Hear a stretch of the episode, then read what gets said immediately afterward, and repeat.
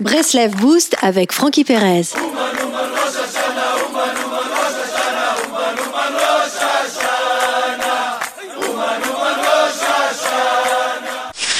Dès que tout semble aller mieux, les problèmes commencent. Pourquoi?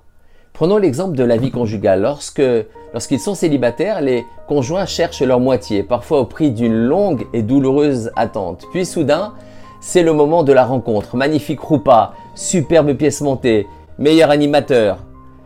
Magnifique moment de lumière dans la vie des jeunes mariés et des familles. Puis les, les problèmes commencent. Ce schéma est, est valable dans tous les domaines de la vie. On ressent un manque, on désire, on prie, on attend, on fournit des efforts, puis la délivrance arrive enfin et son moment d'obscurité également. Dès qu'on s'approche d'une lumière, d'une vérité, Hachem plonge immédiatement l'individu dans l'obscurité afin de le tester. C'est le passage du Emet, la vérité, au Emet, l'Ehamito, la vérité vraie.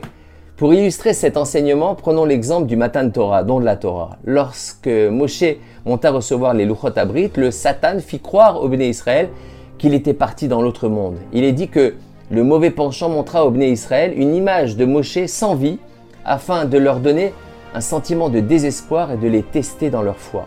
Que firent les Béné Israël?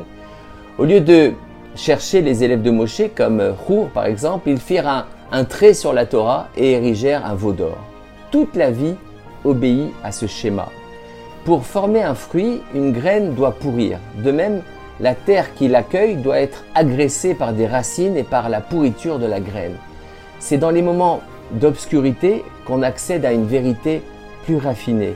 Il en est de même pour la question de l'Alia. Nombreux sont ceux qui font leurs calculs, essaient de venir en Israël, puis arriver aux portes du pays, surprise, accès refusé. Certains rebroussent chemin, d'autres essaient d'une autre façon. Hachem teste notre engagement en observant la mise en œuvre des moyens pour acquérir ce à quoi on croit. Shabbat Shalom les amis.